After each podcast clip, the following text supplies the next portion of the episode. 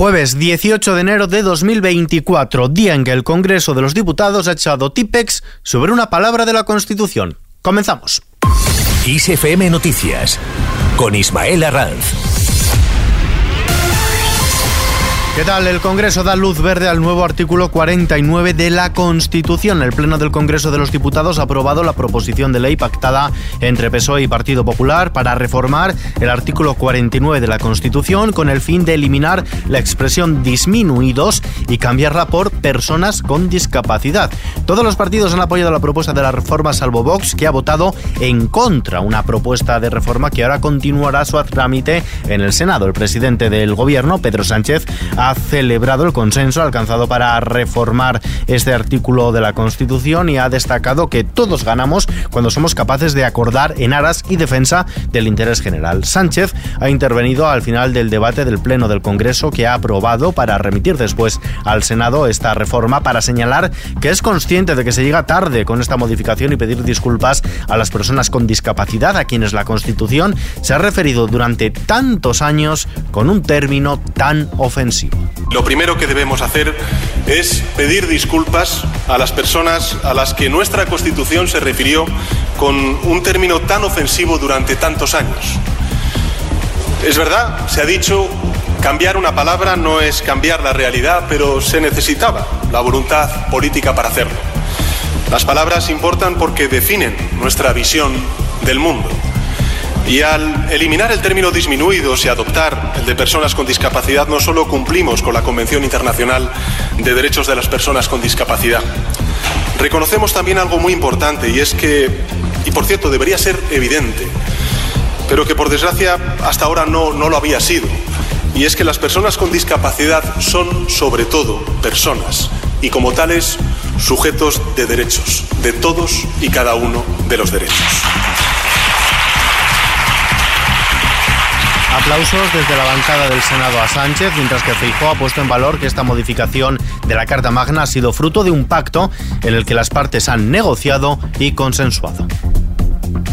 La buena política, que por eso comparezco hoy, es justamente lo contrario. Y creo que la buena política es algo parecido a lo que acabamos de hacer en la sesión, en las dos sesiones de esta semana en el Congreso. La buena política la hemos logrado hace escasos minutos, ha sido fruto de un pacto, un pacto en el que las partes se han, negociado, han consensuado, han sometido el texto a los informes preceptivos de una forma muy especial al Consejo de Estado. Ha habido respeto entre las partes que se negocia y el 22 de diciembre el secretario general del Partido Socialista y presidente del Gobierno y yo mismo concretamos ya la recta final de ese pacto que finalmente se ha cumplido literalmente. Además, el líder del Partido Popular, Alberto Núñez Feijóo, ha exigido a Pedro Sánchez que pare la ley de amnistía tras el demoledor informe por parte de los letrados de la Comisión de Justicia del Congreso. En una comparecencia en el Senado, Feijóo ha señalado que están empezando a ver que el Congreso se parece más al Parlamento, en el que las normas de funcionamiento internas se socavaron en favor del independentismo es especialmente grave que un informe de estas características vaya a ignorarse y que el Congreso, pues, estamos empezando a ver que se parece más al Parlamento en el que las normas de funcionamiento interna se socavaron en favor del independentismo. Y esto no es aceptable porque nunca ha ocurrido lo que está ocurriendo en el Congreso de los Diputados. Lejos de la retirada, la ponencia de la Comisión de Justicia del Congreso que tramita la proposición de ley de amnistía ha incorporado al texto las ocho enmiendas que el PSOE había registrado junto con Sumar, Esquerra y BNG y lo ha hecho con el apoyo de Junts. Las demás enmiendas presentadas a esta iniciativa, entre ellas las propuestas unilaterales de Junts y de Esquerra, quedarán vivas para volver a ser discutidas el próximo martes cuando se reúna la Comisión de Justicia en sesión pública para continuar con la tramitación. Cambiamos de asunto. El Constitucional anula la reforma del impuesto de sociedades. El Tribunal Constitucional ha declarado inconstitucional la reforma del impuesto de sociedades implementada por el gobierno del Partido Popular en 2016 al considerar que vulnera el deber de contribuir a los gastos públicos por modificar aspectos esenciales del tributo mediante un real decreto. Las modificaciones declaradas inconstitucionales son los topes a la compensación de bases imponibles negativas de ejercicios anteriores, la limitación de deducciones por doble imposición y la obligación de integrar en la base del impuesto los deterioros de valor de sus participaciones fiscalmente deducibles.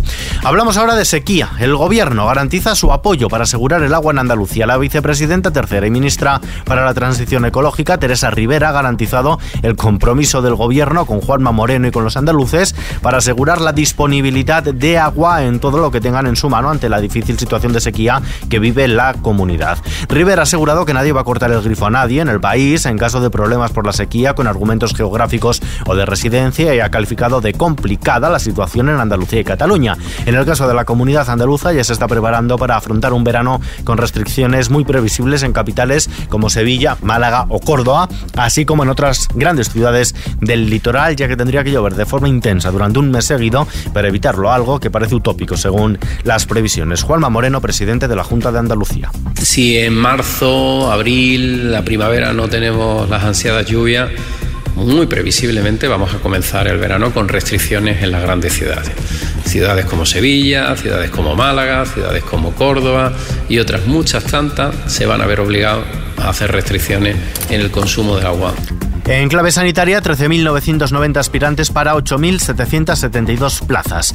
La titulación de medicina es un año más la que mayor número de plazas ofrece en la prueba de formación sanitaria especializada, con 8.772, de las cuales 2.492 son para atención primaria, una especialidad con mucha falta de profesionales en el sistema sanitario y que además es la que menos demandan los estudiantes, hasta tal punto que incluso hay plazas que han quedado desiertas en convocatoria anteriores. Precisamente los centros de salud, la epidemia de gripe de esta temporada consolida su descenso al acumular otra bajada consecutiva de casos diagnosticados en atención primaria, lo cual empieza a trasladarse a los hospitales, donde por primera vez se ha roto con la tendencia creciente de las últimas semanas al haber disminuido los ingresos. En los mercados, la bolsa española ha subido el 0,13% este jueves y se ha aproximado a los 9.900 puntos. Lo ha hecho animada por el avance de las plazas europeas y de parte de los grandes valores. El principal indicador del mercado nacional, el IBEX 35, cierra en los 9.880 enteros. El euro se cambia por un dólar con 8 centavos. Y la DGT, atención, aconseja dejar libre el carril izquierdo ante la previsión de nevadas. Mañana viernes en zonas del centro peninsular, la Dirección General de Tráfico recomienda a los conductores que dejen libre el carril izquierdo y circular en convoy para permitir el paso de vehículos de conservación de carreteras y quitanieves. La nieve podrá afectar a la circulación por la A1, la A2, la AP6 y la A15. Además, aconsejan a los ciudadanos que tengan que desplazarse por carretera que consulten el pronóstico meteorológico y el estado de la viabilidad de las vías, así como disponer de cadenas por si fuera necesario su uso. Veamos nosotros ahora la previsión del tiempo con más detalle. La borrasca atlántica atravesará de oeste a este la península, así pues van a predominar los cielos cubiertos con abundantes precipitaciones prácticamente generalizadas, serán menos probables e intensas en el entorno cantábrico sin llegar a esperarse en la mayor parte de Galicia. De forma más fuerte caerán en el sistema central, sur de la Ibérica, también en la meseta sur, en las sierras de Andalucía y en el estrecho, incluso acompañadas de tormenta en el oeste de Andalucía. La cota de nieve bajará de 1000 metros a 400-700 en la mayor parte de la mitad norte peninsular, quedando en torno a los 8.000-1.200 metros en el Pirineo. Se esperan también acumulaciones significativas en los sistemas central e ibérico, así como en el este de la meseta norte y en los Pirineos. Las temperaturas bajarán de forma acusada y generalizada, especialmente en la mitad norte peninsular y en Baleares. Y terminamos.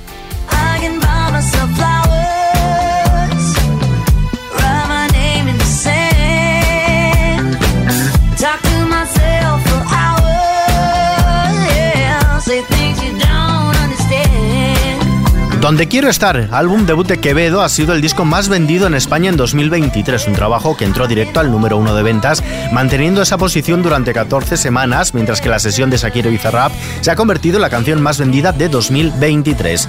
Y a pesar de haber visto la luz en el tercer trimestre del año pasado, 1989 Taylor's Version de Taylor Swift ha logrado la primera posición en el top 100 vinilos del año anterior. Miley Cyrus, con este Flowers que estamos escuchando, ha hecho podium como la canción más escuchada en la radio española a lo largo del año pasado, 2023, según publica este jueves